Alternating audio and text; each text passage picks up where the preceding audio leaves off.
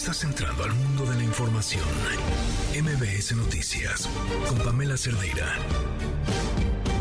Y hace unos momentos, como seguramente ustedes también, a Claudia Sheinbaum a hablar sobre este grupo de ultraderecha terrible, ¿eh? por cierto, que tuvo un encuentro en la Ciudad de México este fin de semana pasado y por momentos, por pequeños detalles, me parecía que podía haber estado explicando algunos miembros y discurso de la 4T, ese donde no cabe la opinión de nadie más, ese donde solo caben quienes piensen como ellos. Sí, los extremos se unen.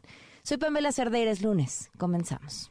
Es muy probable, voy a hacer unas consultas el día de hoy, que se cancele el encuentro de los países de la Alianza del Pacífico, porque no le dieron permiso de asistir al presidente del Perú. Y entonces vamos a posponer o vamos a buscar otra opción. Es que yo soy el presidente temporal de esa alianza y le corresponde ser el presidente del Perú el que reciba la presidencia. Entonces, si no viene, ¿a quién le entrego?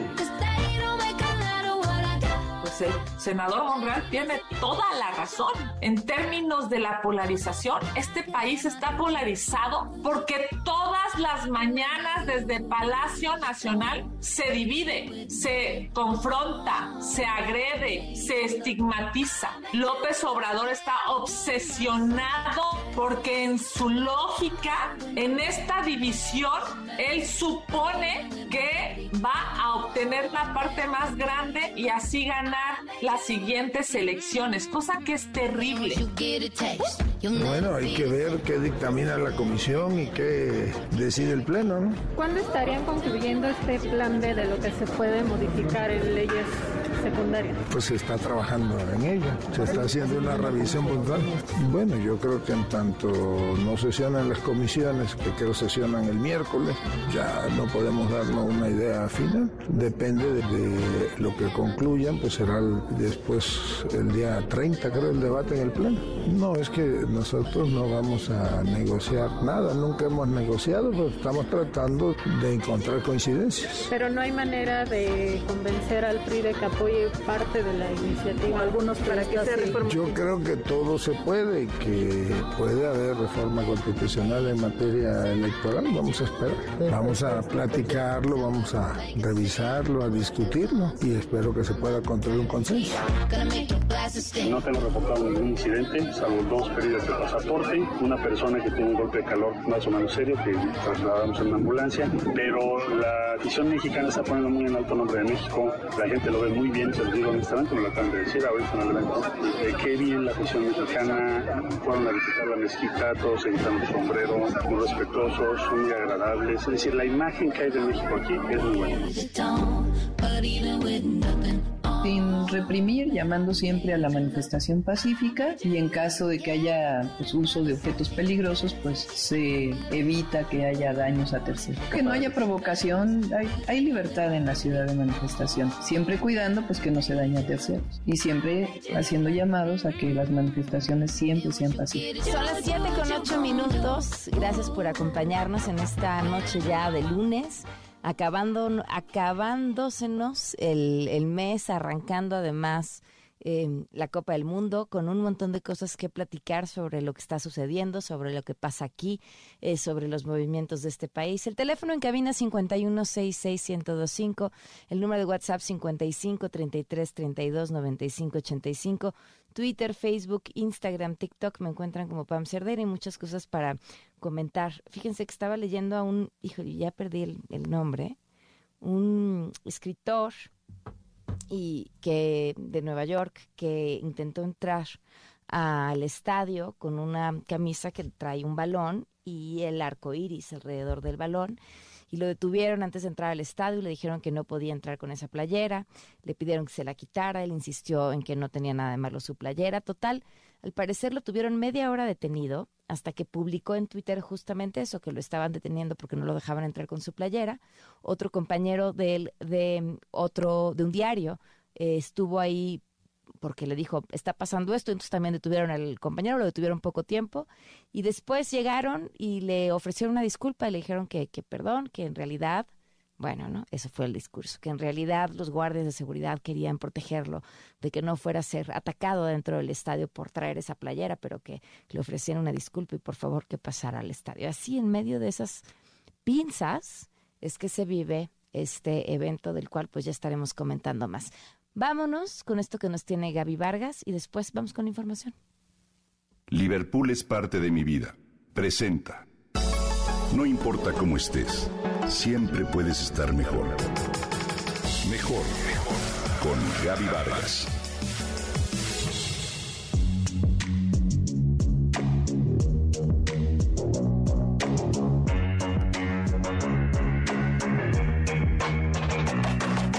Que suene bien, que nos traiga buenos recuerdos, que combine con los apellidos, que rinda honores a un ancestro. Nuestro nombre es sin duda una decisión de nuestros papás que nos acompañará durante toda la vida. Nuestro nombre o nombres forman parte de nuestra personalidad e incluso marcan algunos de nuestros comportamientos. Es carta de presentación y lo que define algunas de las circunstancias e incluso condiciona la manera en la que los demás nos ven. Es lo primero que decimos cuando alguien nos presenta y por eso mismo, la primera impresión que se causa. Podrás pensar que un nombre es tan solo una manera de identificarnos entre un grupo de personas. Sin embargo, en realidad tiene un papel indispensable en la vida de cualquier ser humano. Te comparto. De acuerdo con el significado, la etimología y el origen de los nombres, estos pueden ser determinantes hasta de nuestros éxitos y fracasos a lo largo de nuestra vida. Distintos estudios sociales revelan que existen nombres con tendencias al éxito a comparación de otros. Esto debido a una perspectiva que la sociedad tiene sobre el mismo. Lo primero es sentirnos a gusto con el nombre que llevamos. Conozco a personas que no les gusta su nombre y aunque esto parezca curioso, existen quejas tanto a nivel notarial como con el psicólogo. En algunos países incluso existen restricciones en torno a los nombres. La islandesa Björk Eidsotir no tenía idea de que cuando decidió llamar a su hija Blair, rompía la ley. De acuerdo con ese país, Blair significa suave brisa y se considera un nombre de varón. Por lo tanto, no fue aprobado y durante toda su infancia la pequeña Blair figuró en documentos oficiales como niña. Al final, a Björk le resolvió la Corte de Distrito de Reykjavik que Blair podía ser considerado un nombre femenino. ¿Te imaginas? Así, países como en Alemania, Suecia, China y Japón ponen restricciones en los nombres a fin de cumplir ciertas normas gramaticales y de género, así como salvar a un niño o niña de posibles bochornos. De hecho, en Islandia existe incluso una lista de 1.853 nombres de mujeres y 1.712 de hombres, entre los que los papás pueden elegir y en caso contrario deben pedir permiso a un comité especial. Nombrar a tus hijos puede ser verdaderamente una prueba de creatividad o una manera de expresarse. En un nivel básico, el nombre revela detalles sobre nuestra etnia o algunos aspectos sobre nuestro origen o el año en el que nacimos. De acuerdo con la mirada de la biodescodificación, los nombres también transportan cargas energéticas fuertes y por eso no se recomienda utilizar un nombre que traspase varias generaciones y lo conecte a la historia de un familiar. Tampoco se aconseja llamarlos con el nombre de algún fallecido, pues a la larga tiene una connotación negativa. Una investigación que se realizó en Estados Unidos revela que a partir de los ataques del 11 de septiembre, se encontró que una persona con nombre árabe tenía menos posibilidades de concretar una entrevista de trabajo. Esto forma parte de los prejuicios sociales, sí, pero puede conllevar consecuencias inevitables. Lo ideal es escoger nombres con significados positivos cuya raíz etimológica tenga buena acepción. Dicen que tener un nombre sonoro y fluido lleva a los demás a considerar a la persona de manera agradable.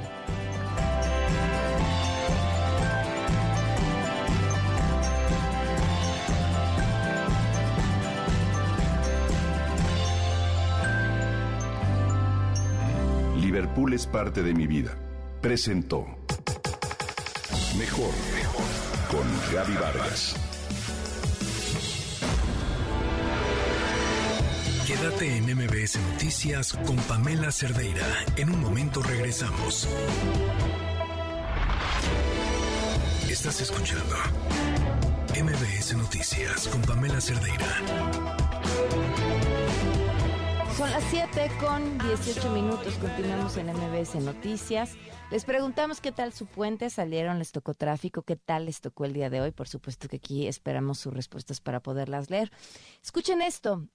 Quienes vengan de regreso desde Cuernavaca, una manifestación por falta de agua que afecta la circulación. Juan Carlos Alarcón con los detalles. Buenas noches. Habitantes de la colonia Ejidos de San Pedro Mártir en la alcaldía Tlalpan realizan una protesta con el cierre de la circulación de acceso de la autopista México-Cuernavaca hacia Viaducto Tlalpan. Los inconformes protestan por la falta de agua y afirman que hace más de una semana se quedaron sin el vital líquido y las autoridades del gobierno central y de la alcaldía Tlalpan nada han hecho por solucionar el problema. Señalaron que la falta de agua ha generado graves problemas en su vida diaria y exigen que a la brevedad se les restituya el líquido. Las protestas generan graves problemas a la circulación, la cual se encuentra detenida desde la caseta de cobro de Tlalpan. Al lugar acudió personal de la concertación social para ofrecer a los manifestantes una mesa de diálogo con las autoridades a fin de resolver dicho problema. Se espera que en los próximos minutos la manifestación se retire ante la posibilidad de que las demandas de los inconformes sean atendidas. Hasta aquí la información. Muchísimas gracias por la información, Juan Carlos. Y quienes también llevan a cabo una movilización son los integrantes de la Coordinadora Nacional de Trabajadores de la Educación y de la Coordinadora de Trabajadores de la Educación de Guerrero, pues anunciaron que van a protestar mañana en la Ciudad de México, comenzando en Calzada de Tlalpan y Avenida de las Torres, hasta llegar al Zócalo de la Ciudad de México, donde intentarán instalar un plantón. Es la voz de Héctor Torres, su líder. Queremos que desmienta lo que siempre ha dicho, la atención que se nos ha dado. Si nos hubieran dado atención, como ellos lo dicen en las mañaneras, hoy no estaríamos marchando, no estaríamos caminando desde el, estado de Guerrero, desde la ciudad de Chilpancingo hacia la Ciudad de México. Hay una inconformidad. Bueno, si se quedan ahí hasta el 27, pues ya se lo dicen en persona. En otros temas, según la Fiscalía General de la República, el helicóptero de la Secretaría de Seguridad de Aguascalientes que se desplomó el pasado 17 de noviembre no tiene impactos de bala. René Cruz, cuéntanos.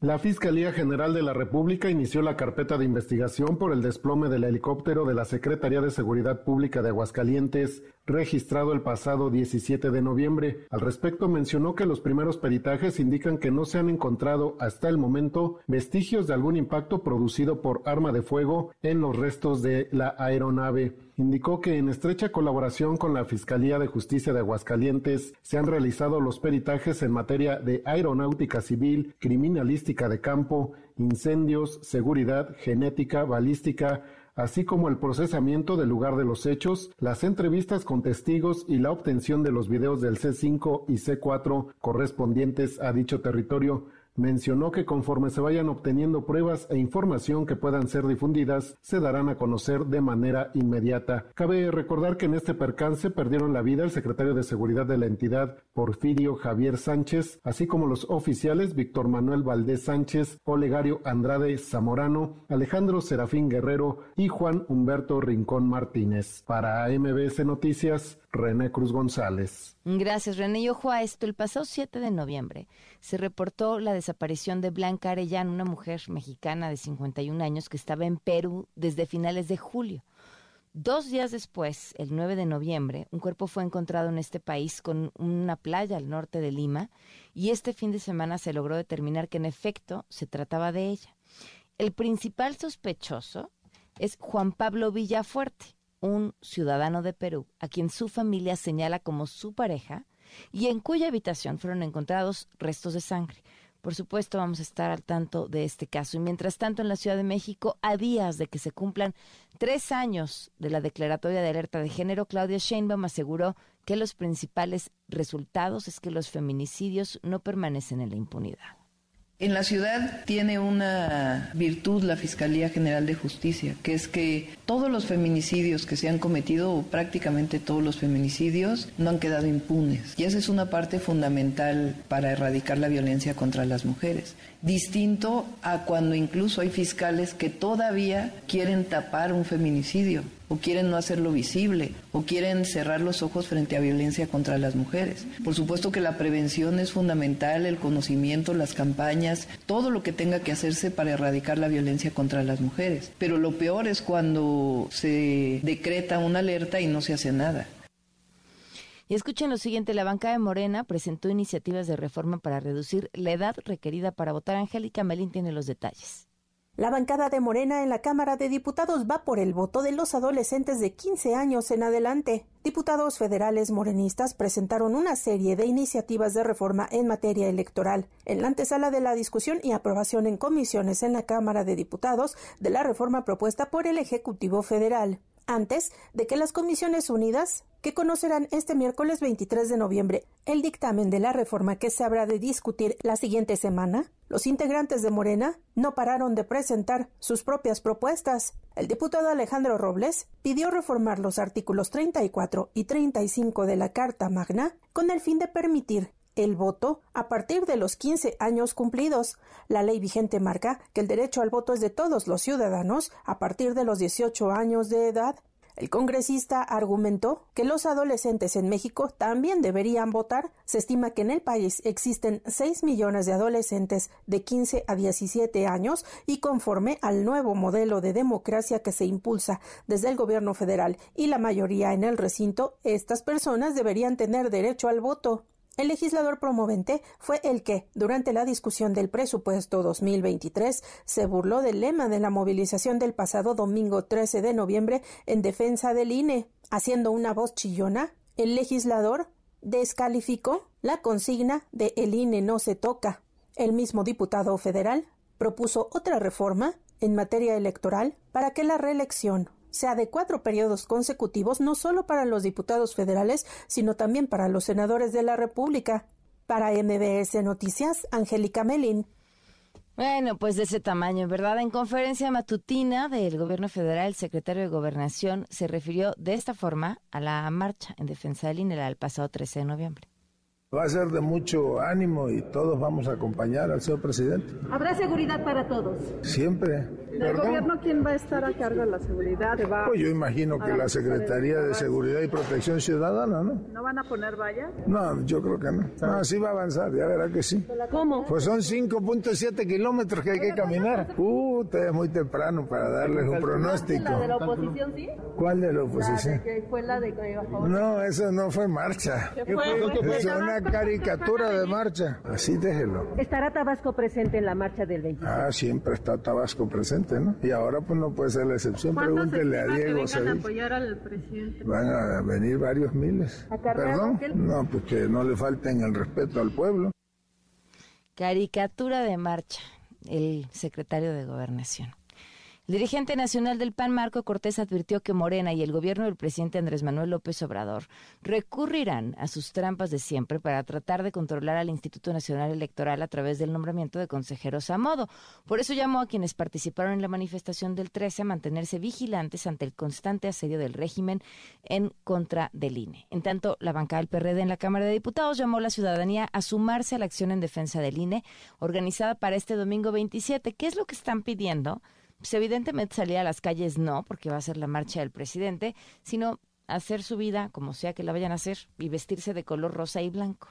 En respuesta a lo anterior y ante los señalamientos de que se está echando a andar un operativo de acarreo, esto dijo el presidente.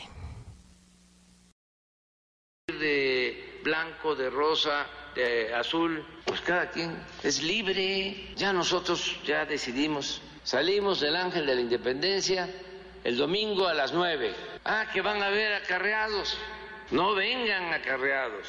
La gente viene por su propia voluntad, porque son millones libres, conscientes, que respaldan este movimiento. No sé de dónde sacan de que vamos a hacer un acto con acarreados. Si tenemos de aprobación 70%, una marcha festiva, alegre, de mucha satisfacción, de felicidad, por eh, estar viviendo estos tiempos, el estar llevando a cabo una transformación. Vienen, ni modo que les vamos a pagar sus pasajes. Desde Estados Unidos es fiesta, bandas, batucadas, tamborileros, marimba, porque sí tenemos mucho que celebrar.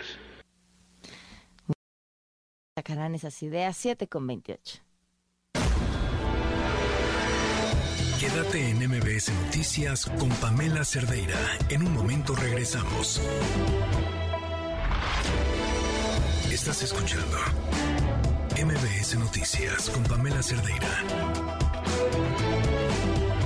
7 con 31 minutos, continuamos en MBS Noticias. Gracias por seguir con nosotros. Hace unas semanas platicábamos acerca de lo que había sucedido en el penal de Morelos, en donde se intoxicaron un montón de internas que fueron pues trasladadas masivamente para ver qué había pasado y hablamos en aquel entonces sobre la calidad de la comida que están consumiendo, que les están dando.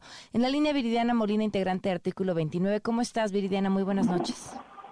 Hola, muy buenas noches. Um, ¿Qué pasó en aquella ocasión? Bueno, es artículo 20.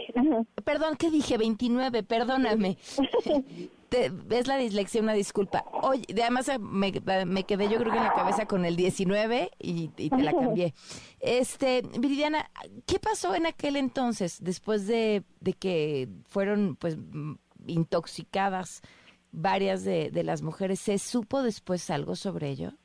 Pues mira, han pasado muchas muchas cosas, ¿no? A partir de todo, pues el, el, el haber hecho visible, ¿no? Todo lo que ha pasado, pues sí hubieron algunos cambios tanto en el tema administrativo, tanto en el tema de, de, que ya hay personal dentro de Morelos, pero sin embargo no es suficiente, ¿no?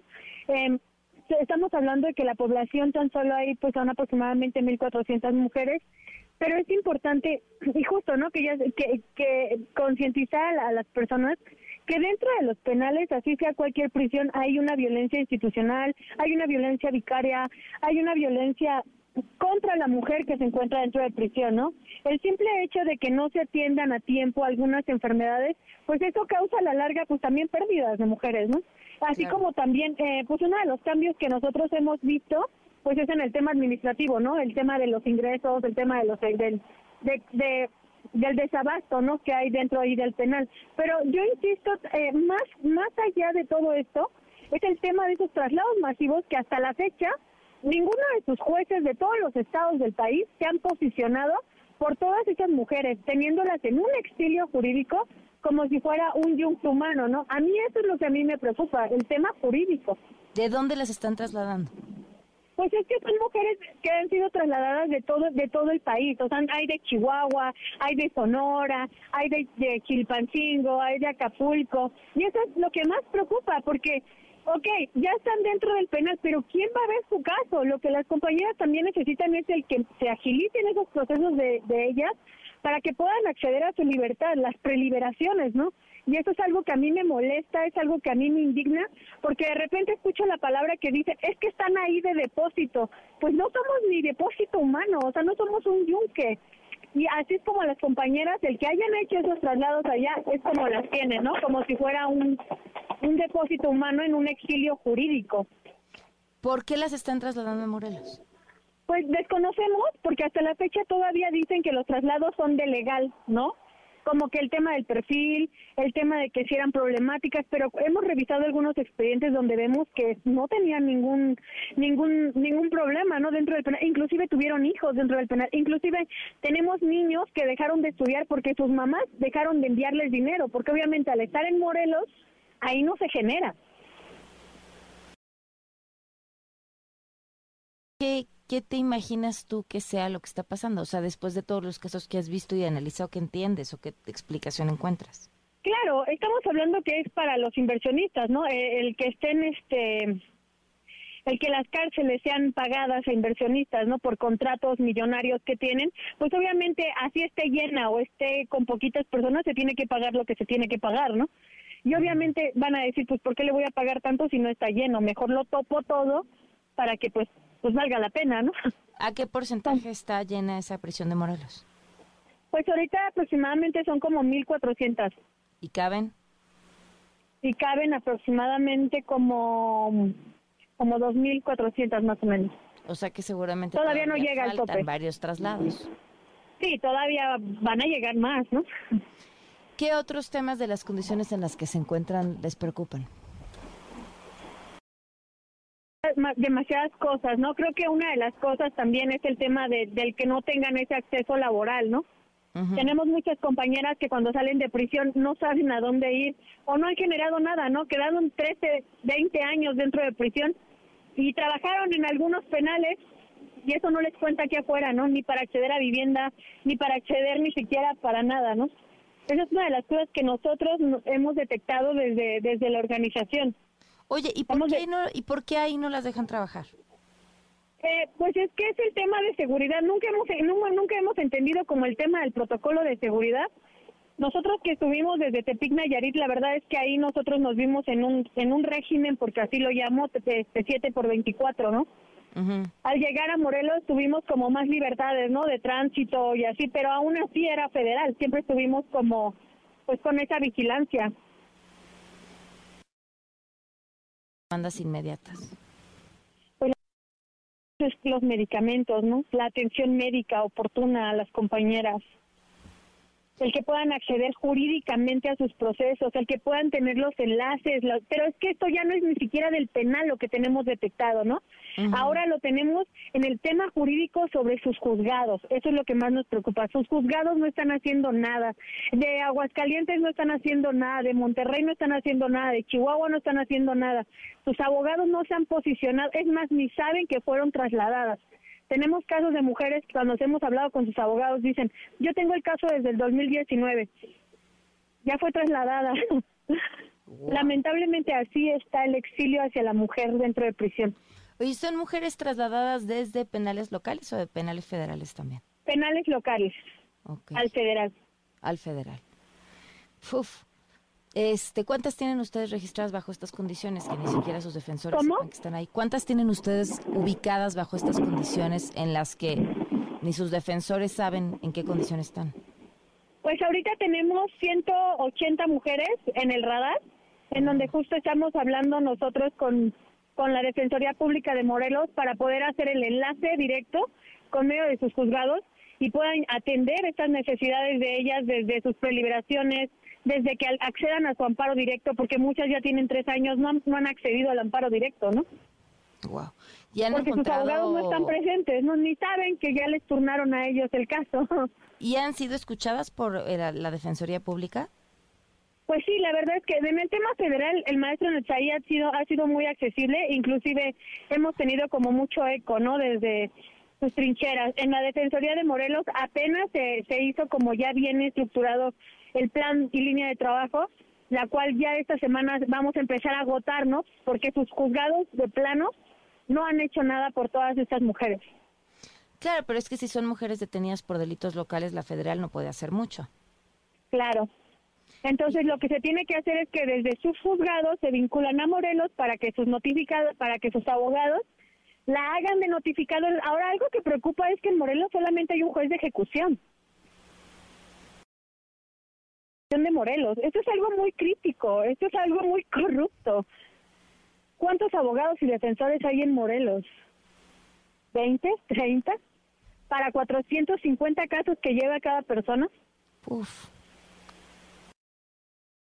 que es estructural, desde no es ahorita ahorita en la bronca como se podría decir, como sí sí está como con el penal, pero es más con sus juzgados porque ellos no están haciendo nada jurídicamente por ellas, ¿no? Claro. Pues Viridiana, te agradezco mucho que nos hayas tomado la llamada. No, gracias a ustedes porque hacen eco de lo que está pasando y justo el día 25 estaremos marchando desde la Glorieta de la Mujer. Las mujeres que luchan pues para visibilizar no que dentro de las prisiones existe la violencia institucional la violencia jurídica la violencia vicaria y que no somos invisibles no las mujeres en prisión existimos y resistimos. Muchísimas gracias. Muy buenas noches. Gracias gracias. 740 Finanzas claras, cuentas sanas, conocimiento para crecer por HSBC presenta. Ah, miren, ahora más que nunca les vienen bien estos consejos, seguramente porque ya ya le dieron carana a todo lo que tenían para el buen fin. ¿En qué banco reciben su nómina? ¿Es el banco que ustedes eligieron, el que les gusta, el que les queda cerca, donde ya tenían una cuenta o donde les dijeron que les iban a depositar en su trabajo? Resulta que ustedes en realidad pueden elegir en dónde quieren que reciban su nómina. Esto se le llama portabilidad de nómina. Incluso decir, yo no quiero que me caiga ahí, quiero que me caiga en otro banco. ¿Qué tienen que hacer? Vas al banco, en donde quieres recibir tu nómina. Y le dices, yo quiero eh, la portabilidad de nómina. Y ya, es todo. Ojo, no puedes cerrar la cuenta original del banco donde te lo depositan. Lo que va a suceder es que una vez que te la depositen en el banco original, ese dinero se va a ir al banco que tú quieres que lo tenga. Y ya, fácil y rápido.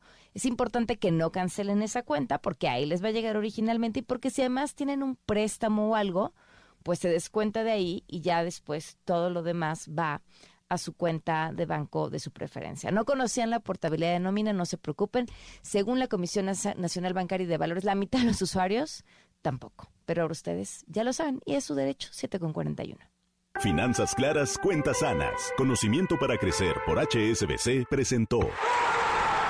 ¿Y si metes un golazo al elegir HSBC? ¿Y si sí? Llévate hasta 3 mil pesos de reembolso al abrir tu primera cuenta y el doble si cambias tu nómina a HSBC.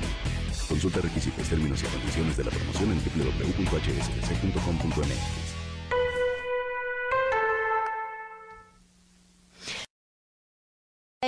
Bueno, lo que ha pasado desde la llegada de Elon Musk a Twitter, a mí me parece que es eh, pues característico de estos tiempos, ¿eh?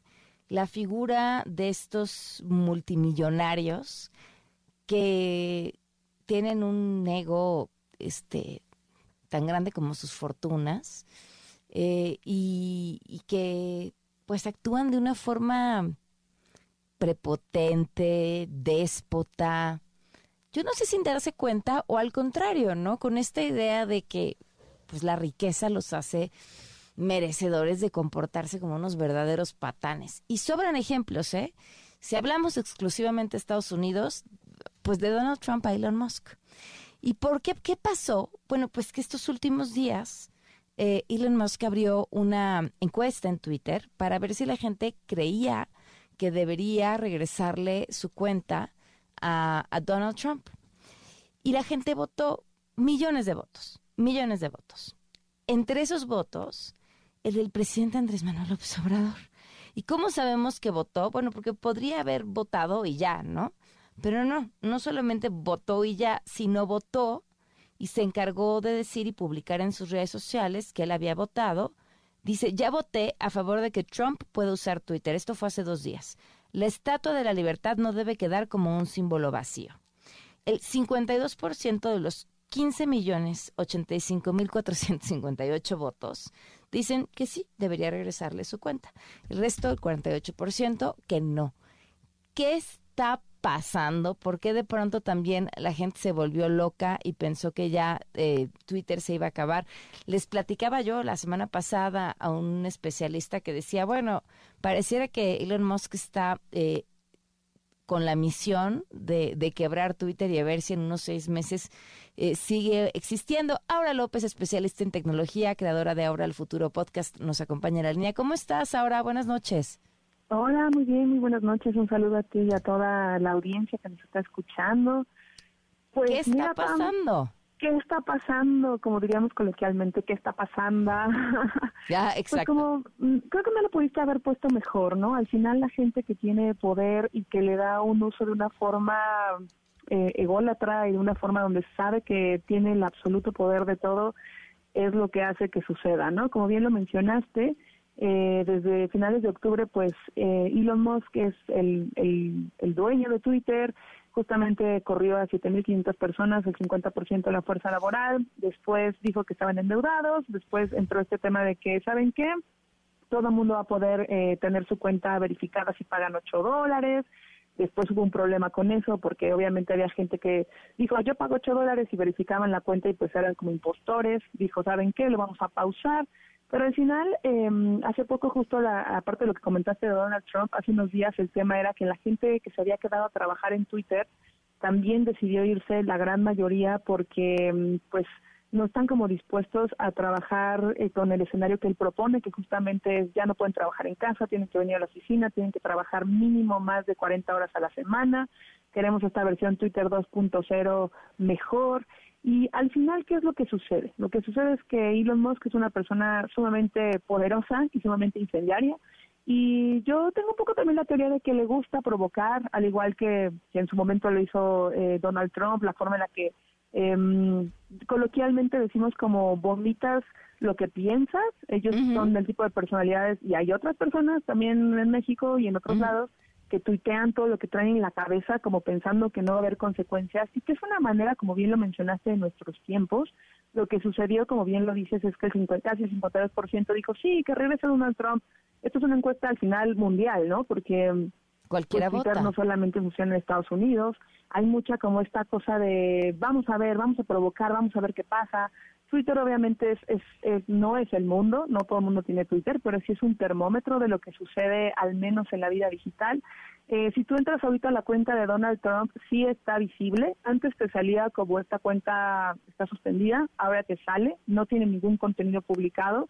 Pero en el momento en el que nosotras y estamos hablando y nos están escuchando, acaba de tuitar Elon Musk hace 15 minutos, hace 35 minutos puso, ¿saben qué? El tema de la palomita, que es un tema que mucha gente quiere, que la palomita equivale a la verificación, lo vamos a dejar en pausa hasta que veamos cómo resolver el tema de la impresión, eh, sí, de, de hacerte pasar por otra persona. Eh, dijo, a lo mejor vamos a poner colores de un, este, no sé, para un color para checar las organizaciones y un color para la gente. Hace 20 minutos puso eh, Twitter, eh, la semana pasada ya tiene 1.6 millones de usuarios activos nuevos. Eh, hace 15 minutos puso los errores de estar probando, ¿no? Como las pruebas y error. Y es impresionante ver cómo, por ejemplo, el tweet de, que puso hace 15 minutos de que ya tienen 1.6 millones de usuarios diarios activos, lo, lo voy viendo ahorita en tiempo real y es como si fuera un reloj, ¿no? Ahorita tiene casi 42 mil likes o corazones y tiene casi 5 mil retweets, ¿no? ¿Qué sucede? Pues sucede que no sabemos bien qué va a pasar con la red social. A mí personalmente me parece una pena la forma en la que se está llevando la estrategia, tanto de ya no hay un, área de comunicación, eh, totalmente en México había pues obviamente gente que trabajaba en Brasil, en Latinoamérica, al haber corrido al 50% en la fuerza de trabajo, todo está sumamente revuelto, ¿no? Tú escribes un correo a alguien de Twitter, te lo regresa porque esa persona significa que esa persona ya no está ahí. Entonces, al final como que tiene, digamos, como decimos coloquialmente, la, la mano por el sartén, por el mango, el mango por El la sartén. la- ¿eh? el sartén por el mango. el sartén por el mango y pues probablemente no sepa lo que está haciendo, pero sabe que tiene el poder, sabe que Twitter no va a dejar de existir, puede que cambie hacia otra plataforma, puede que evolucione de otra manera, pero también a la gente hay todo tipo de gente. Y creo que lo que hacen las redes sociales al final es que nosotros las redes sociales se han dedicado, e Internet en general, a personalizar con quién convivimos, los anuncios que nos llegan, eh, la gente con la que hablamos, busca más como las similitudes que las diferencias, hace, sí se hace una especie de eh, echo chamber o como una especie de, de cámara en donde nosotros convivimos con los que somos más afín, pero al final la realidad no es así. Entonces lo que sucede es que a veces la percepción es que o todo va muy mal o todo va muy bien, pero pues hay una gran variedad y un gran espectro de personas. A lo mejor nosotros o yo personalmente no estoy a favor de la, de la forma en la que Elon Musk maneja las cosas, pero hay muchas personas que están a favor de lo que él hace, ¿no? Entonces es como un gran debate sobre cuál es el futuro de Twitter y qué es lo que le depara. ¿Y tú qué crees que sea?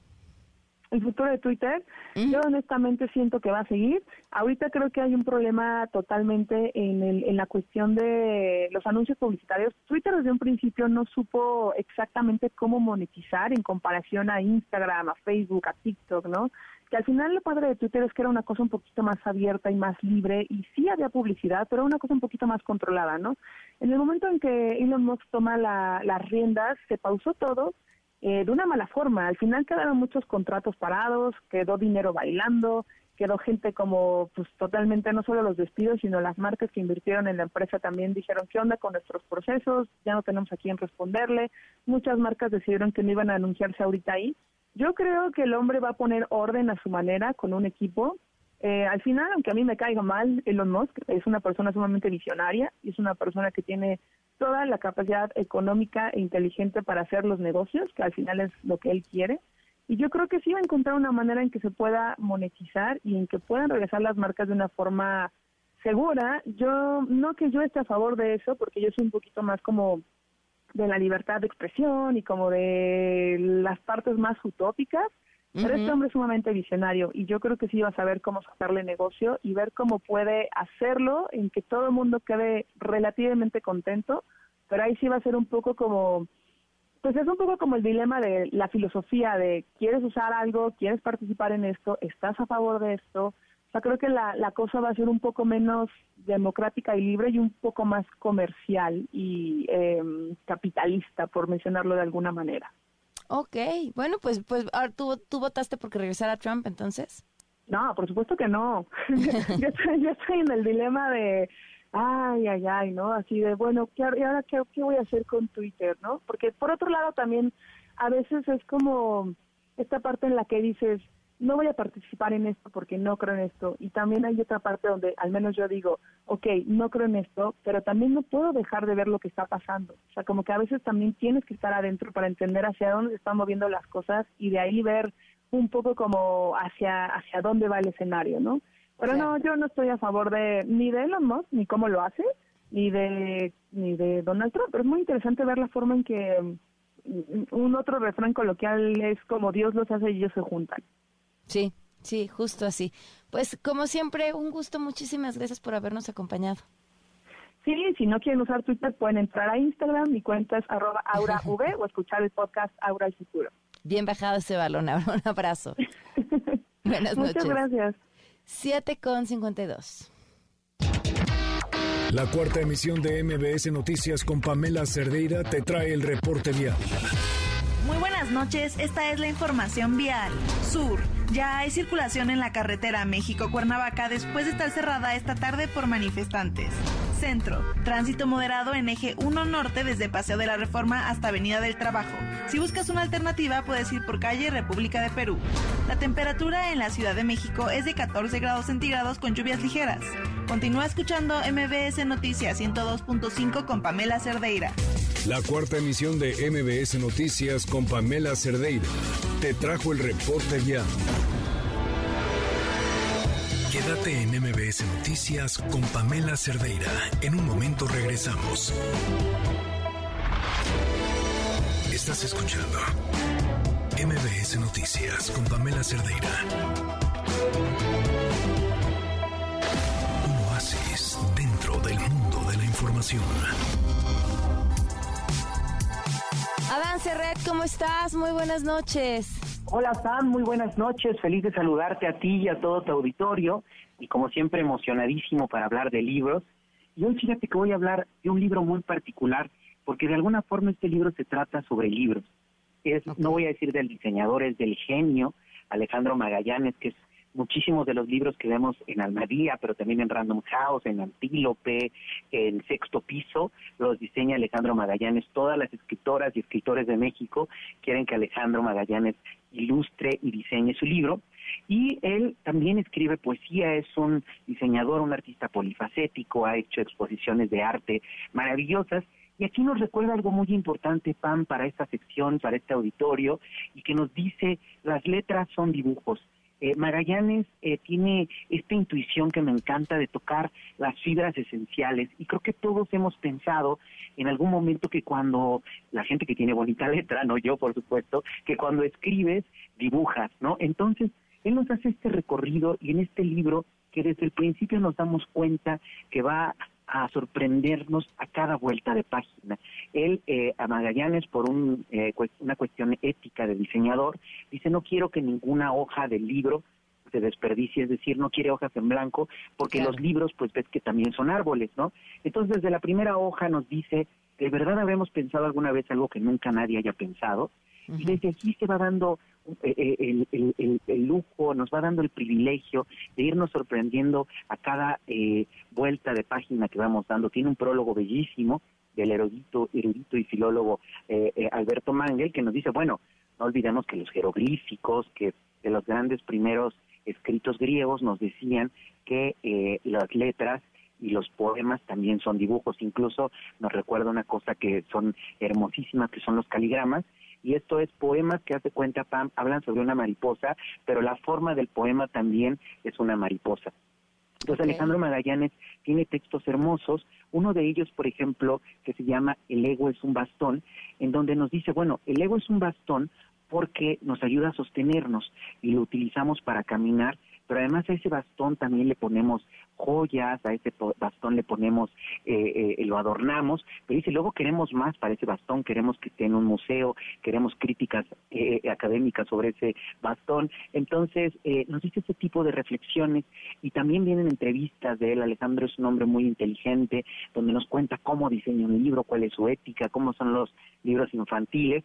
Y en verdad, Pam, que es una experiencia tocar este libro. Creo que nos recuerda, pues, esta discusión que hay, ¿no? Mucho, Pam, de los libros electrónicos los libros físicos, si van a desaparecer los libros o no. Y creo que con Magallanes eh, redescubrimos esta experiencia táctil, esta experiencia visual que es tener un libro en nuestras manos, por lo que te dice, por lo que te hace sentir, porque además, ¿sabes qué pasa, Pam? Que con esto eh, vas abriendo como nuevas partes del cerebro. Eh, Alejandro es una persona que a partir de la vista te dice cosas muy importantes. Y te digo, bueno, este es un uso que utiliza mucho la poesía y eh, no resisto leerte más cosas que dice aquí Alejandro Magallanes. Y una, por ejemplo, tiene una pequeña historia y unas partes que parecen como de historieta. Y dice, una vez agarré una piedra y le hice un dibujo y la aventé al mar luego esa piedra yo andaba caminando por la playa y la encontré. Y dice también, eh, una moneda de 10 pesos la marqué y pagué con esa moneda y después esa moneda me la dieron como cambio. Y dice, una vez inventé un chiste y luego me contaron ese chiste. Y me dice Alejandro que lo mejor es que eso es cierto, ¿no? Entonces, nos van metiendo por ese mundo y creo que algo que me encanta de los libros, Pam, es que te recuerden siempre el origen, ¿no? ¿Por qué empecé a leer? Eh, ¿Por qué me gusta dedicarme a los libros? Y yo creo que cada profesión, ¿no? Porque soy locutora, porque soy profesor y, o profesora. Y creo que aquí Alejandro se mete en esa médula de la lectura, en esa médula de los libros. Pues bueno, de repente con la letra más hermosa del mundo te dice, hay eh, gente que escribe bien bonita, pero dice cosas bien feas. ¿no? Entonces cosas así, o por ejemplo de repente tiene una pregunta que dice, ¿usted sabe decir no? No, fin, ¿no? Entonces, creo que es un libro con el que te diviertes mucho, con el que piensas también bastante, y Alejandro siempre tiene este talento para darle vuelta a la realidad, así que bueno, es un libro que trae muchos homenajes a Rius, trae homenajes a Francisco Toledo, creo que es un libro que tiene una gran generosidad para quienes sean fans del diseño les va a encantar, no solo para quien ame, quienes amen leer, pero también a quienes les guste descubrir algo diferente, ¿no? Esa gente que dice, ay, es que a mí no me gusta leer, no me atrapan, creo que este es un gran libro para tener esa experiencia, Pam, y siempre recordando que hay 25 millones de mexicanos y mexicanas que nunca van a tener un libro en sus manos, y creo que este es un gran homenaje a los libros y un gran libro para tener siempre con nosotros. Sin duda, pues gran recomendación como siempre. Dan, te mando un fuerte abrazo. Abrazo muy, muy fuerte, Pam, a ti y a todo tu auditorio. Que tengas una muy buena noche. Gracias, buenas noches, 8 con 1. Buenas noches. Quédate en MBS Noticias con Pamela Cerdeira. En un momento regresamos. Estás escuchando MBS Noticias con Pamela Cerdeira. Seguimos en MBS Noticias. Les preguntamos qué tal el puente. Mario no hubo puente. Entré hace dos semanas a este trabajo y solo fue libre el día de hoy, pero contento. Rosa, me quedé en casa. Solo salí ayer al mercado y a ningún lado, mejor quedarse a descansar. Emiliano, soy pobre y trabajé hoy y el transporte público estaba muerto, por ende no había tráfico. Ángel Mora, quería ir al cine, me dio flojera salir. Ya llegamos a esa edad. Creo que todos los que están escuchando en este así de fin de semana, ¿qué quieres hacer? Y tu mejor plan, tu mejor plan es no hacer nada. En la Ciudad de México, esta tarde se registró una persecución que terminó con disparos adentro del estacionamiento de la plaza comercial mítica. Juan Carlos Alarcón, cuéntanos qué pasó. Buenas noches, Juan Carlos. Efectivamente, Pamela, gracias. Muy buenas noches. Un posible delincuente resultó lesionado y fue detenido por policías bancarios en la plaza comercial mítica, a donde entró para intentar escapar luego de que asaltó con violencia a un joven en calles de la alcaldía Benito Juárez.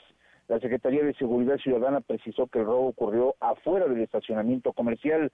Sin embargo, el sospechoso ingresó armado a la plaza y manipulaba una pistola réplica durante la persecución, por lo que uno de los oficiales no tuvo opción más que dispararle en una pierna para no poner en riesgo la vida de personas que ahí transitaban. Oficiales de la Secretaría de Seguridad recibieron un reporte de robo contra un ciudadano en la colonia Portales, en la alcaldía Benito Juárez, a manos de dos sujetos que iban a bordo de una motoneta de color rojo. En su intento de fuga, los delincuentes ingresaron al estacionamiento de Plaza Mítica en Avenida Río Churubusco, en el pueblo de Joco. Agentes de agentes bancarios persiguieron a la pareja hasta ese sitio y en el lugar fue localizado uno de los sospechosos quien manipulaba una pistola que posteriormente se supo era réplica ante el riesgo. Uno de los policías le disparó en una ocasión en una pierna, lo que permitió neutralizarlo y evitar que dañara a alguna otra persona. El presunto asaltante resultó con posible fractura de tibia y peroné por proyectil de arma de fuego y fue trasladado a un hospital en calidad de detenido. Su cómplice escapó, pero ya es buscado por agentes de investigación. La víctima del asalto reconoció plenamente al sujeto detenido como la persona que lo encañonó y lo despojó de un teléfono celular y dinero en efectivo. Por tal motivo, el detenido de 28 años de edad quedó a disposición de la Fiscalía en Benito Juárez, donde se determinará su situación jurídica. Pues qué bueno. el reporte que tengo. Qué bueno que lo detuvieron buen susto, se llevaron las personas que estaban en el centro comercial.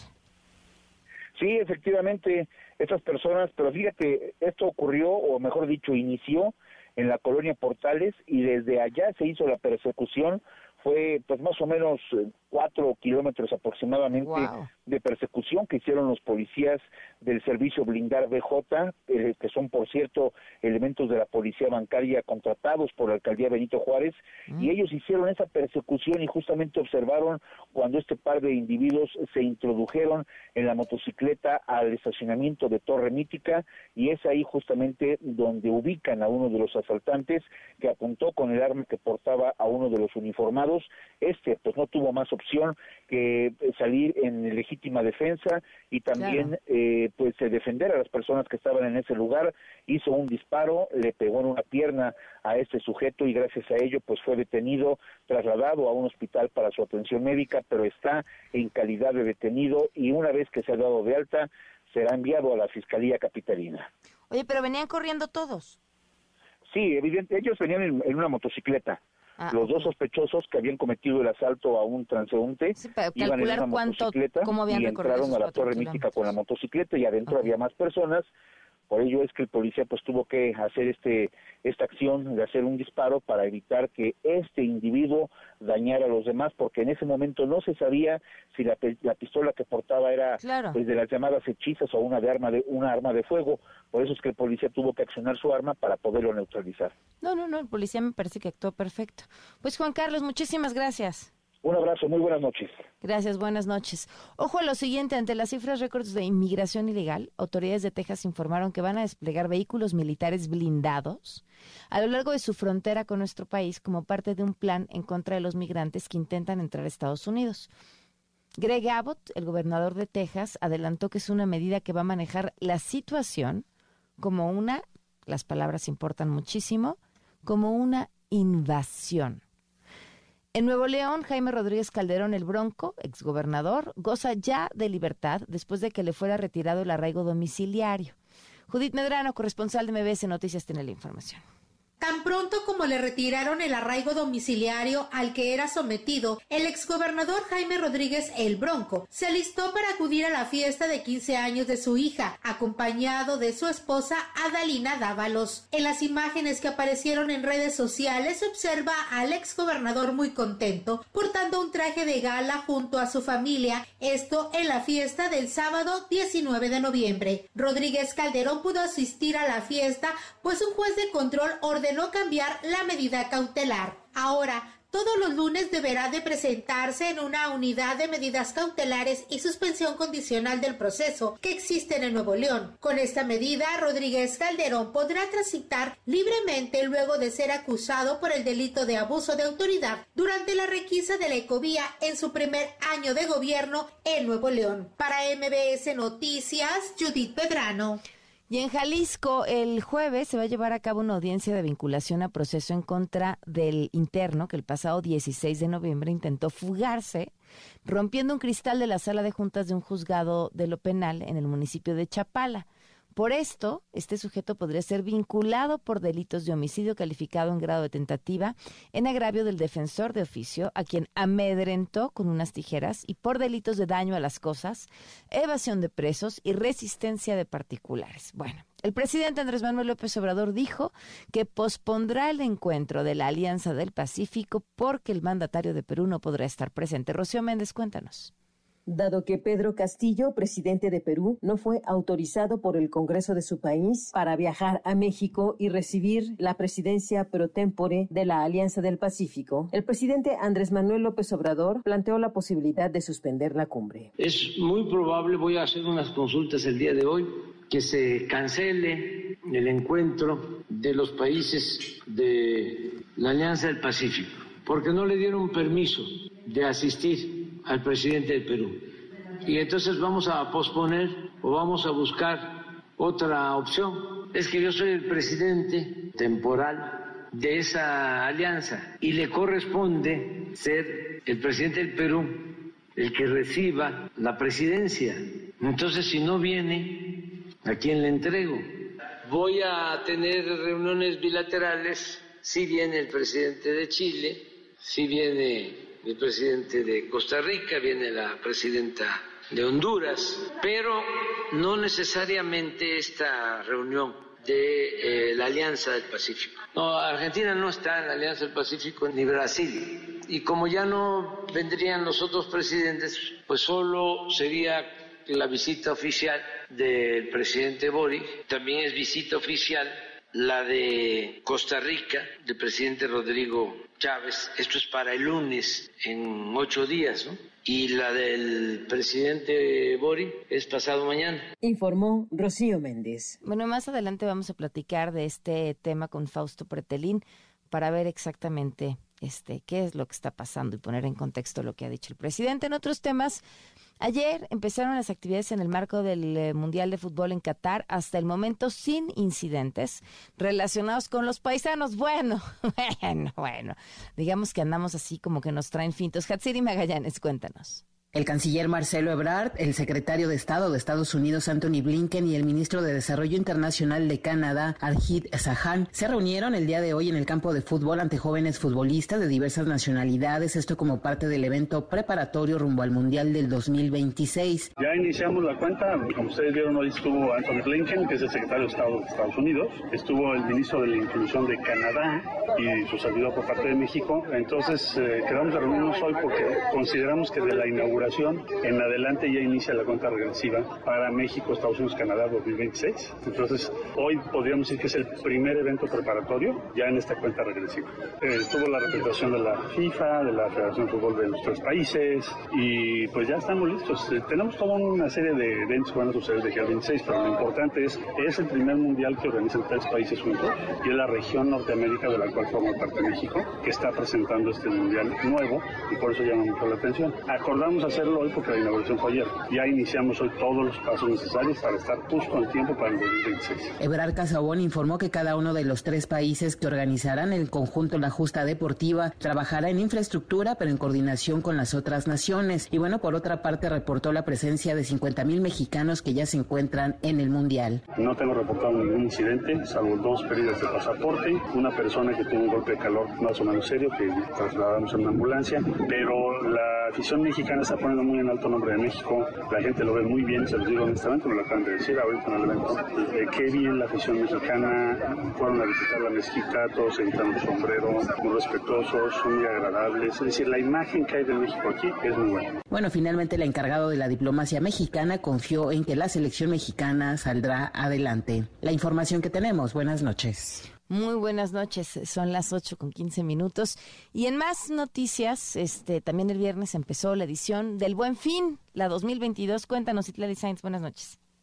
El Buen Fin 2022 arrancó el viernes y la mayor parte de los comercios, las tiendas de autoservicio y departamentales y centros comerciales del país se han saturado sobre todo los primeros días de este evento comercial. Mucha gente ha aprovechado los descuentos que van de 10, incluso hasta 70% dependiendo del producto y marca, pero sobre todo los establecimientos ofrecen meses sin intereses o empezar a pagar el próximo año. Acudimos a la nueva plaza comercial en el sur de la ciudad, donde hay un importante flujo de personas con algunas de ellas quienes sí aprovecharon las ofertas en los primeros días y otros apenas están buscando hoy el último día del buen fin para comprar, por ejemplo, algunos adornos de Navidad, aunque nos dijeron que ya es muy tarde porque no encontraron lo que buscaban. Sabiendo este, escoger lo que va uno a comprar y realmente lo que uno necesita, ¿no? Todo el año va planeando uno para estos momentos y más que nada para cosas para, para la casa. Pues más que nada a meses. Eso es lo que se, se saca mayor provecho, mayor provecho. Ajá, de nada, de nada. ¿Ya compró algo? Ahorita no andamos viendo. Ah, pues es que ya no hay cosas de Navidad, porque ya todo se lo llevaron. Veníamos por un muñeco de nieve y todo eso, y ya no hay nada. Es increíble. Pues sí, es una buena oportunidad cuando tengas la necesidad de comprar algo. Porque gastar nada más porque hay ofertas no creo que sea muy viable, ¿no? Pero si tienes una necesidad de algo para tu casa, sobre todo, es buenísimo. Bienes duraderos, sí. Eh, hay buenas marcas hay buenos descuentos, pero también hay que saber elegir la tienda. La, sociedad ha estado, eh, bueno, está muy golpeada por la situación económica, pero creo que todavía es posible llegar a ciertos artículos porque hay muy buenas ofertas en estas épocas y también para fin de año. Creo que con un pequeño esfuerzo sí podríamos tener algunos buenos bienes y aprovechar, pero sabiendo buscar porque no en todas las tiendas hay cosas buenas, ¿eh? Eso sí es, muy, muy lógico. Pienso que algunas cosas a lo mejor valgan la pena, pues algunas no, y pues que voy a hacer compras, no. Ando viendo nada más, sí. Pues cuando está uno necesitado de cosas, sí. Pero nada más venir por comprar, no. Por lo pronto, el presidente de la Confederación de Cámaras de Comercio a nivel nacional, Héctor Tejada, recordó que esperan una derrama económica de más de 195 mil millones de pesos entre el 18 y hasta hoy 21 de noviembre, que se lleva a cabo este buen fin. Pamela es mi reporte. Buenas noches. Gracias. Buenas noches. 8 con 18. Una vuelta al mundo del deporte. El marcador de Rosa Covarrubias en MBS Noticias. Rosy, ¿cómo estás? Pam, ¿cómo estás? Buenas noches. Vamos a hablar del Mundial. Ya por fin empezó. Ayer Qatar perdió ante el equipo de Ecuador, dos goles por cero. Y el día de hoy la selección mexicana afina detalles para debutar este martes a las 10 de la mañana ante Polonia, 10 de la mañana tiempo del centro de México. La última vez que perdieron en el debut mundialista fue en 1994 ante Noruega por 1 a 0. Y bueno, pues después viene una seguidilla de triunfos en Francia, en Corea, Japón, en Alemania, en Sudáfrica empataron con los locales, en Brasil derrotaron a Camerún y en Rusia Alemania. Respecto a Polonia, ¿qué podemos decir? Tiene dos de los jugadores más peligrosos del mundo, balón de oro como es Robert Lewandowski, un jugador que te pueda hacer diferencia. También está Peter Zelensky, que podría hacer diferencia el día de mañana ante la selección mexicana.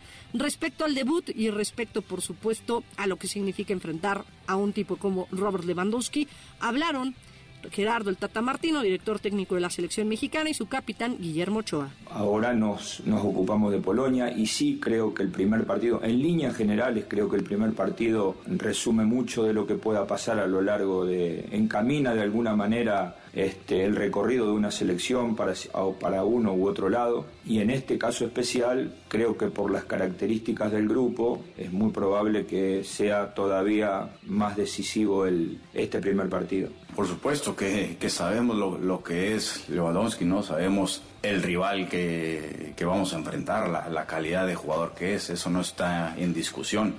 Eh, todos conocemos su, talento, todos sabemos dónde ha jugado y, lo que ha logrado. Y, yo creo que acá lo que tenemos que enfocarnos es en no, no buscar darle opciones, ¿no? Porque es un jugador que, que tiene esa capacidad para cambiarte el partido. Y en el otro partido del grupo C, que se realizará el día de mañana, Argentina va a debutar ante Arabia Saudita, quinto mundial de Lionel Messi y la albiceleste lleva 36 partidos sin conocer la derrota, por lo que podría alcanzar el récord absoluto de Italia de 37 duelos sin perder, que se dio entre octubre del 2018 y octubre del 2021. Lionel Messi habló acerca del cariño que tiene la gente y de las expectativas de ser campeón del mundo. Me siento muy bien físicamente, la verdad que, que, creo que llego, llego, en un gran momento, tanto en lo, en lo personal como en lo físico y, no tengo ningún problema, así que escuché que habían dicho que estuve sin entrenar, era que tenía, o que entrené diferenciado, era porque tenía un golpe y por, por precaución, pero, pero nada raro. No, es algo hermoso, ¿no? Que, que, mucha gente que no es argentina desee que, que, Argentina sea campeón en gran parte por mí. La verdad que, que siempre le dije que fui, fui y soy un agradecido por el camino que recibí durante toda mi, mi carrera deportiva, donde me tocó ir, siempre, siempre recibí cariño y esto es una muestra más de eso, ¿no? Y la verdad que, que bueno, que me pone feliz que haya, haya, mucha gente que, que desee lo mismo que yo. Y en los partidos que se llevaron a cabo hoy, Estados Unidos y Gales empataron a un tanto. Tim Weah adelantó a la Unión Americana al minuto 36 y Gareth Bale empató el marcador desde el manchón penal. Estados Unidos se presentó con empate en su regreso a una Copa del Mundo. En Rusia no estuvo y bueno, pues ahora debuta con una igualada. En el otro partido de este sector, vamos a decirlo, Inglaterra goleó a Irán, pero pues lo que llevó las miradas o lo que atrajo las miradas fue lo que hicieron ambas selecciones en el protocolo. Inglaterra se hincó como protesta contra el racismo, mientras que los iraníes simplemente no cantaron su himno debido a las protestas de las mujeres en su nación por el uso de hijab. finalmente los iraníes no cantan y por ahí, bueno, pues eh, se habla de que podría haber eh, sanciones por parte de su nación.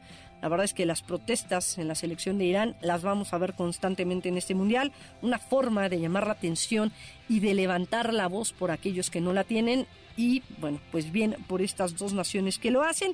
Y en la actividad del Grupo A cerraron el día de hoy Países Bajos que venció 2 por 0 a Senegal, Cody y Avi Klassen eh, le dieron la victoria al conjunto de los Países Bajos que llega a 16 encuentros sin conocer la derrota. La FIFA, hablando de decisiones polémicas, tomó otra decisión que no agradó a los capitanes de algunos equipos, de algunas selecciones, y es que dio a conocer que siete naciones, entre ellas Alemania, Inglaterra y Bélgica, dieron a conocer que iban a, salir con el gafete de capitanes con los colores de la comunidad LGBTIQ y que no importarían las sanciones económicas, las iba a absorber las federaciones de cada nación. El organismo dio a conocer este día el uso obligatorio del gafete en la fase de grupos del gafete de no discriminación anunciando que habría sanciones deportivas a los jugadores si no acataban las reglas. FIFA hizo alusión a su reglamento en el que insiste que los capitanes de cada equipo deben portar los gafetes otorgados por el organismo. Esto se hacía finalmente en la fase de, de finales, en los octavos de final, y bueno, pues la FIFA lo adelanta para ahora. Y respecto a, esa, a esas sanciones que podría haber existido, bueno, pues el jugador del Borussia Dortmund, Thomas Müller, y jugador de la selección de Bélgica, se expresó en respecto a este tema, en respecto a las protestas que están haciendo varios jugadores. Yeah, if we want to make the, the, the things good uh, from the um, Qatar. Si queremos hacer bien las cosas desde un principio, creo que no venimos a Qatar, porque no te puedes quedar en la zona gris, o es blanco o es negro. Llegando aquí no puedes empezar protestas sobre los derechos LGBT y más, o de no sé qué otras cosas. Ahora ya es muy tarde, así que ya estamos aquí, tenemos que aceptar que así es esta situación. No vamos a usar el brazalete One Love, es una pena, pero ya es muy tarde. Y bueno, Pam, nada más comentar, el día de ayer terminó la temporada 2022 de la Fórmula 1 con victoria de Max Verstappen, Checo Pérez sube al podio, pero finalmente Charles Leclerc le gana la partida y decirlo Pam, se queda con el subcampeonato de la Fórmula 1. Mucha polémica se ha generado en torno a esta situación. Bueno, pues la realidad es que en 2023 veremos a estos dos pilotos corriendo por Red Bull. Checo salió un poco triste, pero de decirlo, ¿no? Es histórico lo que hizo Sergio Checo Pérez esta temporada, donde consiguió podios, donde, bueno, pues estuvo peleando hasta el final por el subcampeonato, pero Charles Leclerc de Ferrari tuvo una mejor estrategia el día de ayer en Abu Dhabi y se lleva este segundo lugar. Red Bull arrasa con eh, pues el campeonato mundial de pilotos con Max Verstappen y también con el campeonato mundial de constructores. Pam, la información deportiva. Gracias, Rosy. Muy buenas noches. Son las 8 con 25. Quédate en MBS Noticias con Pamela Cerdeira. En un momento regresamos. Estás escuchando MBS Noticias con Pamela Cerdeira. 8 de la noche con 29 minutos. Continuamos en MBS Noticias. Oigan, ¿y cómo están los destinos turísticos en el país? Eh, en este puente sasasasasazo. Nos vamos en este momento hasta Guerrero con Eduardo Guzmán, corresponsal de MBS Noticias. ¿Cómo estás? Muy buenas noches, Eduardo. ¿Cómo están las cosas? Así es, Pamela. Te comento que con una ocupación hotelera del 75.6% es como los tres destinos principales de Guerrero cerraron este puente con motivo de la conmemoración del 112 aniversario del inicio de la Revolución Mexicana. De acuerdo a datos de la Secretaría de Turismo Estatal, el puerto de Acapulco sumó este lunes 76.1 puntos porcentuales en cuartos de hotel ocupados. Ayer domingo, más de 10.000 personas asistieron a la clausura de la decimosexta edición del Festival Internacional Lanao Acapulco 2022, que tuvo como invitado de honor a la cantante mexicana Yuri, quien deleitó y puso a cantar al público asistente en un abarrotado zócalo acapulqueño y agradeció la invitación a las autoridades. Realmente me siento muy contenta de estar con todos ustedes en esta noche, mi queridísimo Acapulco. Añales que no venía. Yo quiero agradecer a la presidenta municipal porque gracias a ella estamos aquí. Avelina López, Avelina, gracias. Mientras tanto, los hoteles del binomio Ixtapas y Guatanejo alcanzaron el 75.1% de su capacidad, mientras que las hospederías del pueblo mágico Tasco de Alarcón llegaron al 72.2%. Ahora vamos a Veracruz con mi compañera Ana Alicia Osorio. Gracias, Eduardo. Te cuento que en el caso del estado de Veracruz se tenía una expectativa de ocupación hotelera de un 70% durante este fin de semana largo, según informó el presidente de la Asociación de Hoteles y Moteles, Santiago Caramés. A pesar de que una gran cantidad de personas llegaron durante este puente, se pudieron no haber alcanzado las expectativas que se tenían previstas. Esto debido a que se presentó un frente frío durante este fin de semana, lo que impactó con fuertes vientos del norte y un descenso de la temperatura en diferentes partes del estado de Veracruz. Ante ello, algunas personas que venían a las playas pues no pudieron ingresar justamente a estas áreas, mientras que las banderas se mantuvieron en amarillo y en rojo en diferentes lugares. Inclusive, una marejada impactó una de las playas más populares de la región. Hasta el momento no se tiene conocimiento de la cantidad de turistas que llegaron ni la ocupación hotelera, ya que esto se dará a conocer el día de mañana, según informaron las autoridades al respecto. Ahora vamos hasta Quintana Roo con mi compañero Israel García. Gracias, Ana Alicia. Los destinos turísticos del norte de Quintana Roo lucieron abarrotados de visitantes de toda la República Mexicana, incluso extranjeros, que aún disfrutan de este fin de semana largo. Pese a que desde el viernes tuvimos lluvias torrenciales por momentos, los turistas se mantuvieron en las playas de Cancún, Isla Mujeres, Cozumel y la Riviera Maya, disfrutando del mar azul turquesa y su arena blanca. Por las noches, los vacacionistas visitaron restaurantes, bares y discotecas hasta el amanecer. En estos lugares hubo gran aglomeración de personas, olvidándose por completo de la sana distancia. La ocupación hotelera reportada este lunes alcanzó el 85% en cuartos de hotel. El Aeropuerto Internacional de Cancún luce este día saturado de turistas que regresan a sus lugares de origen. Cierra este lunes con poco más de 560 operaciones aéreas entre despegues y aterrizajes. Por último, Pamela, te comento que hasta este momento las autoridades de seguridad reportan saldo blanco en los destinos turísticos del estado. Hasta aquí el reporte. Finanzas claras, cuentas sanas. Para crecer por HSBC presenta. Bueno, pues nos aventamos un buen tour por todo el país. Oigan, Virginia Woolf decía que las mujeres necesitamos una habitación propia, algo como un espacio que solo sea nuestro en el que podamos dedicarnos a crear lo que sea que creen. En su caso se trataba de un espacio para escribir. ¿Y qué pasa si comparamos esa habitación propia incluso con la libertad económica? Según la última encuesta nacional financiera realizada en el país, 82% de los hombres reportaron haber tenido algún servicio financiero y las mujeres 74%, pero varía porque hay lugares donde la brecha es en, inmensa mucho más grande. Bueno, dirán, ¿y por qué es importante que las mujeres seamos parte del sistema financiero?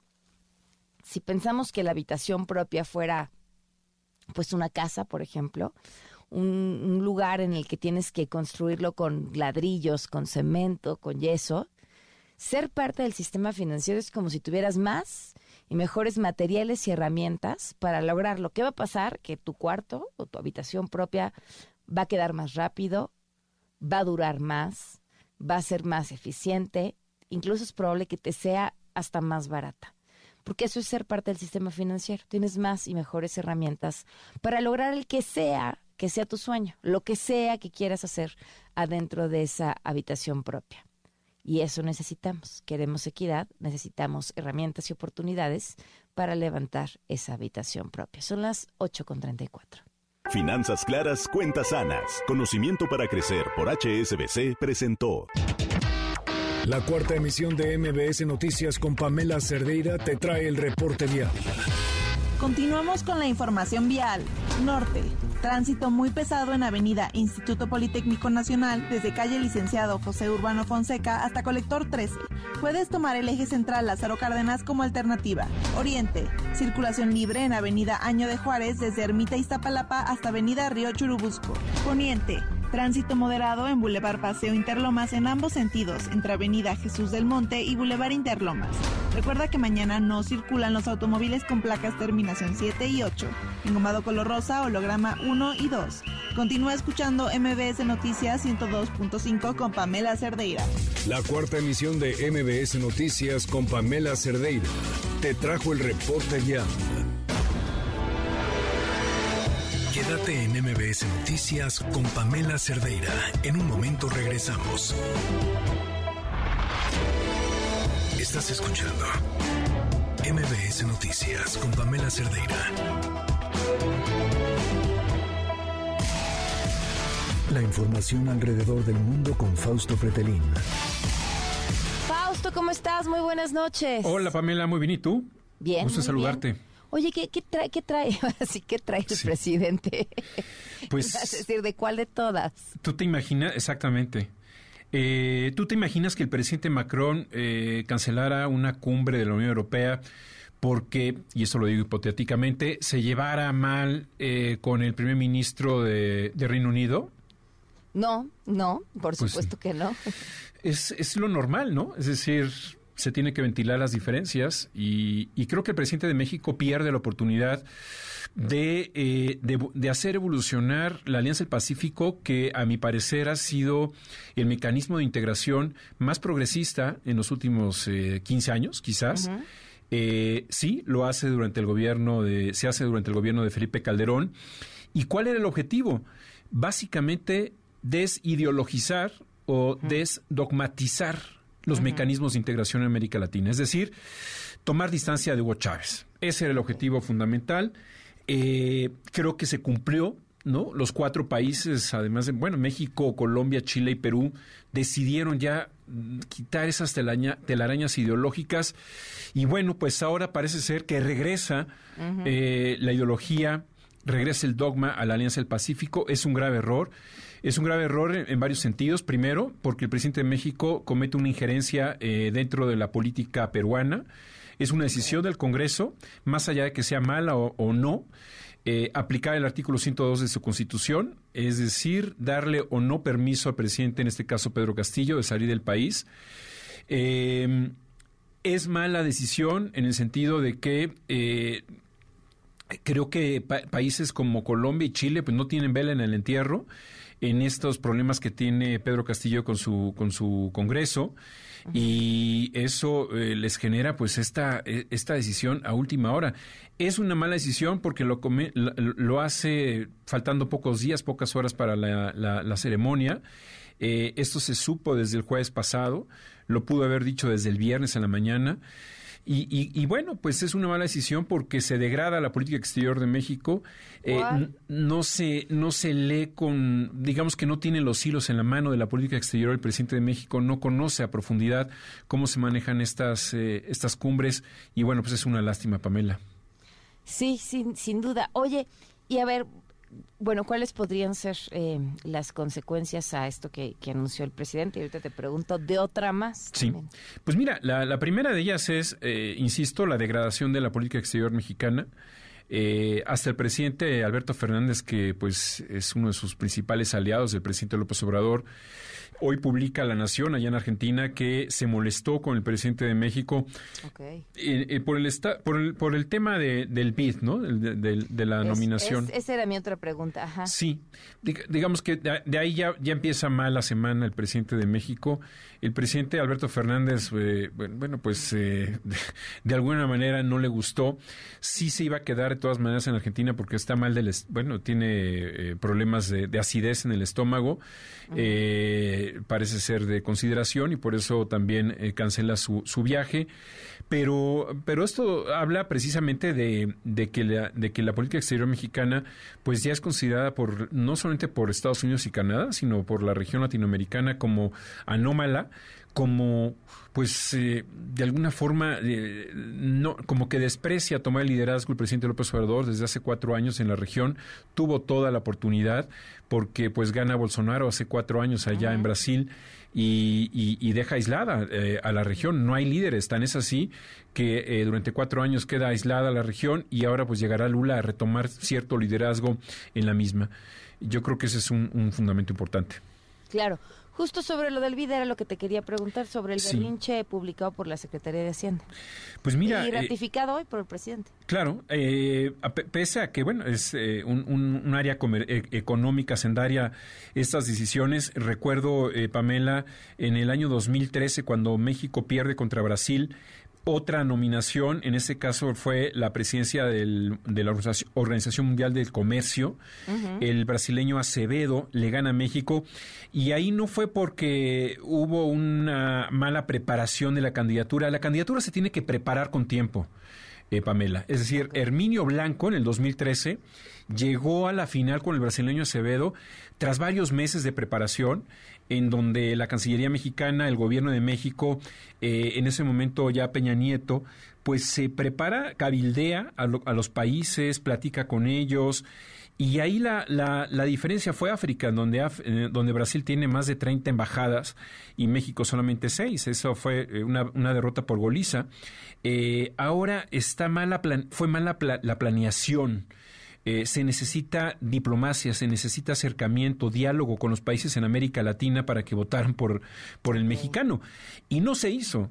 No se hizo porque la primera opción pues eh, fue la, la, la, la, hoy embajadora de México en Chile, eh, Alicia Bárcena, y luego de que Estados Unidos pues manifestara quizás su inconformidad o no su aprobación por su acercamiento que ha tenido la, Alicia Bárcena con, pues, con regímenes no tan democráticos en América Latina.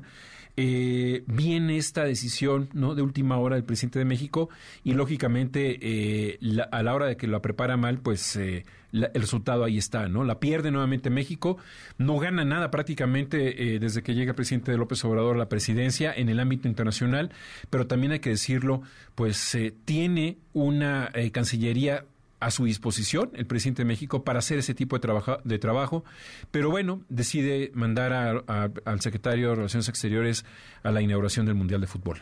Claro.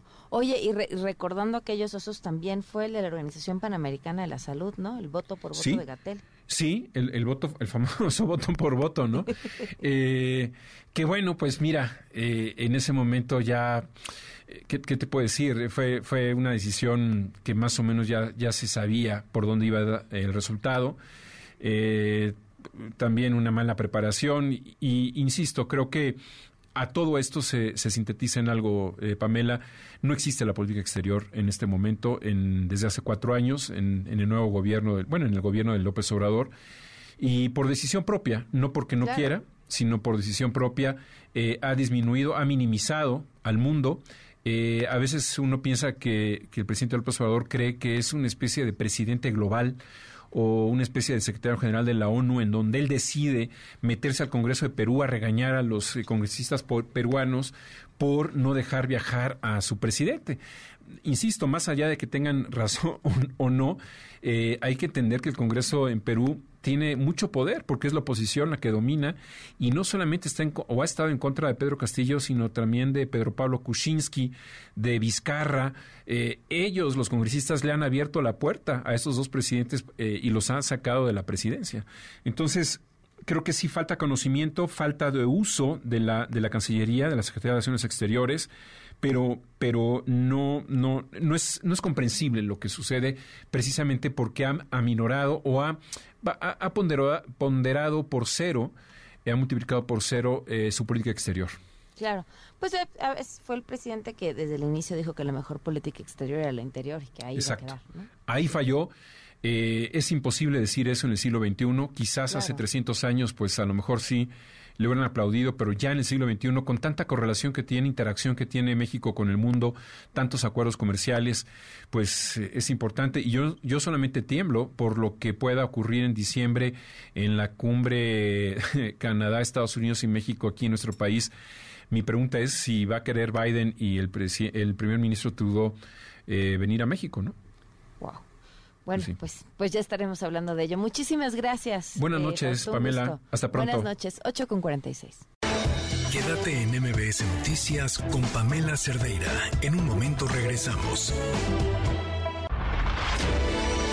Estás escuchando MBS Noticias con Pamela Cerdeira. 8 de la noche con 50 minutos. Continuamos en MBS Noticias. Eh, entre tantas otras historias que se vuelven eh, historia eh, nacional, que, que, hablamos de ello, que causan conmoción, que hay respuestas oficiales, pero que al final pareciera que el tiempo eh, se las come y, y, de pronto nos quedamos sin saber si hubo o no justicia, si hubo o no detenidos, si el asunto sigue o no en la, en la impunidad. Y este es el caso del asesinato de los sacerdotes jesuitas. Son cinco meses ya del asesinato de los sacerdotes Javier Campos y Joaquín Mora. Esto sucedió en Urique, en Chihuahua. Eh, y no ha pasado nada. Jorge Atilano González, sacerdote jesuita, en la línea. ¿Qué tal? Muy buenas noches. ¿Qué tal, Pamela? Buenas noches. Saludos aquí desde Autlán, Jalisco. Gracias por acompañarnos. ¿Qué ha pasado desde, desde este trágico día? Sí, mira, son cinco meses. El día 20 de noviembre estuvimos recordando esta, el asesinato de nuestros hermanos. Pues comentarte, eh, ha habido una comunicación con la Fiscalía del Estado de Chihuahua. Eh, han estado en comunicación constante con nosotros. Ellos lo que nos dicen que ha habido 21 detenidos eh, a partir del asesinato que están esperando que este invierno, por la situación climática en la sierra, eh, puedan tener eh, la aprehensión de del chueco. Eh, siguen ahí las búsquedas, pero pues sí nos llama la atención que con la cantidad del ejército que estuvo en la zona, porque ha disminuido, pero fueron un mil elementos, la gente que fue de la Guardia Nacional, la Policía del Estado y la Fiscalía, pues no se ha dado con él. Entendemos la geografía de la sierra que no es tan sencillo, pero sí eso nos ha llamado la atención. Ahora, de estos 21 detenidos, ah, ¿quiénes son estas personas? Porque, en, en fin, como, como quienes cometieron estos actos, o sea, como el autor material se identifica a uno, ¿no? Pues el autor material es, eh, no está detenido, sino eh, gente colaboradora y sí, de colaboradores cercanos, lo que nos han dicho de esta persona y que han debilitado la célula delictiva, las actividades económicas que tiene, porque es toda una red de complicidades, ¿va? Empresas locales, gobierno local, entonces que han debilitado esa red, es lo que nos han informado increíble esta respuesta de esperemos que el invierno sea lo que... Sí, es lo que nos han dicho eh, y esperamos que esto pueda avanzar. Ahora, Pamela, también sabemos que la aprehensión del chueco no va a resolver el problema de la ciudad de la zona. Claro. Eso también lo hemos dicho este, al gobierno y, y creemos que se necesita pensar cuál va a ser la estrategia de seguridad de la Sierra Tarahumara ¿Cómo eh, están las cosas hoy en la zona? La presencia del ejército y la Guardia Nacional hace que la gente esté un poco menos insegura. Sí hay miedo que eh, se vaya el ejército en esta situación y la Guardia Nacional. Por ese lado, eh, saben que la respuesta emergente de la presencia, eso ha ayudado pero siempre hemos dicho que a largo plazo se necesita otra estrategia y eso implica tener que resolver todo el tema de complicidad que hay en el gobierno local, eh, atender también las alianzas que hay con las empresas de la región, es toda una red de temas políticos, económicos, incluso gente de la comunidad que da protección. Entonces, poder resolver este tema que se ha engendrado por décadas no es tan sencillo y es lo que ahorita estamos como pensando y reflexionando eh, cómo apoyar a la seguridad de la zona que no ponga en riesgo a la vida de los padres que siguen allá. Justo Sí, era es lo que quería preguntar. nosotros. ¿Por dónde, ¿Por dónde se empieza? O sea, ¿cómo, cómo, cómo, cómo quitas un, un tumor que está, eh, pues digámoslo de esta forma, que ya hizo metástasis en, en todo lugar, ¿no? Eso, eso, eso es, es- una buena imagen. Es un, un tumor que ya abarcó muchas partes. Entonces, ¿qué haces? Eh, eh, extirparlo, puedes echar a perder un cuerpo. Entonces, sí, eh, es, es complejo. Esto lo menciono para ver la, la complejidad de la del problema y también los niveles que tenemos de, de corrupción, de impunidad, eh, sí, de complicidades, de alianzas, que eso es lo que ha permitido que, que operen estos grupos. Claro. Y que hoy el, el autor material, a pesar de toda la presencia policíaca y de la Secretaría de la Defensa, se encuentre prófugo. Pamela, esta situación que nos ha dolido mucho, nos ha indignado, pero también nos ha movido a hacer lo que podemos. Y como iglesia estamos impulsando los diálogos sociales por la paz, eh, que tiene tres partes. La primera parte es hacer los conversatorios por la paz, que se están iniciando en diferentes lugares del país. Hasta ahora hemos capacitado alrededor de 500 personas en diferentes lugares del país. Esa es la primera parte. La segunda parte son los foros sobre justicia y seguridad. Y todo esto que nos lleve a un encuentro que le hemos llamado el Diálogo Nacional por la Paz. Yo creo que la justicia nos invita a hacer cambios. Y eso es pues desde la base, donde está nuestra posibilidad para poder eh, contribuir a la paz, a la armonía en nuestro país. Claro, y son quienes abiertamente pueden em, invitar al diálogo a cualquier persona, o sea, en- en- porque además tienen diálogos abiertos con cualquier persona, cualquier grupo, ¿no? Sí, el- los conversatorios están siendo más procesos de base con en iglesias, en las escuelas, la universidad. Eh, los foros serían más para actores locales, gobiernos locales, empresas, eh, sociedad civil organizada, eh, sí, eh, autoridades, policías. Y ya el diálogo nacional es lo que estamos preparando, las invitaciones para eh, poder eh, tener y que esto sirva para animar procesos de paz en el país, es lo, lo que nos interesa. Claro. Lo- donde hay posibilidades, ¿verdad? Pues sí. Pues, es- pues estaremos al tanto, ojalá podamos platicar después justamente sobre estos, estos diálogos y estos foros. Y muchas gracias por habernos tomado la llamada esta noche. Gracias, Pamela. Gracias, Saludos a la audiencia. noches. Jorge. Atilano, sacerdote jesuita, nos vamos, gracias por habernos acompañado. Mañana no voy a estar aquí, ni pasado ni después, hasta el martes 29 nos escuchamos. Eh, me estaré enlazando, me voy a Qatar, desde ahí nos escuchamos y mañana sí todavía en la mañana en Imagen Televisión. Y bueno, ahí nos estamos conectando a través de mis redes sociales. Se quedan en compañía de Juan Manuel Jiménez. Muy buenas noches. Ahora estás informado.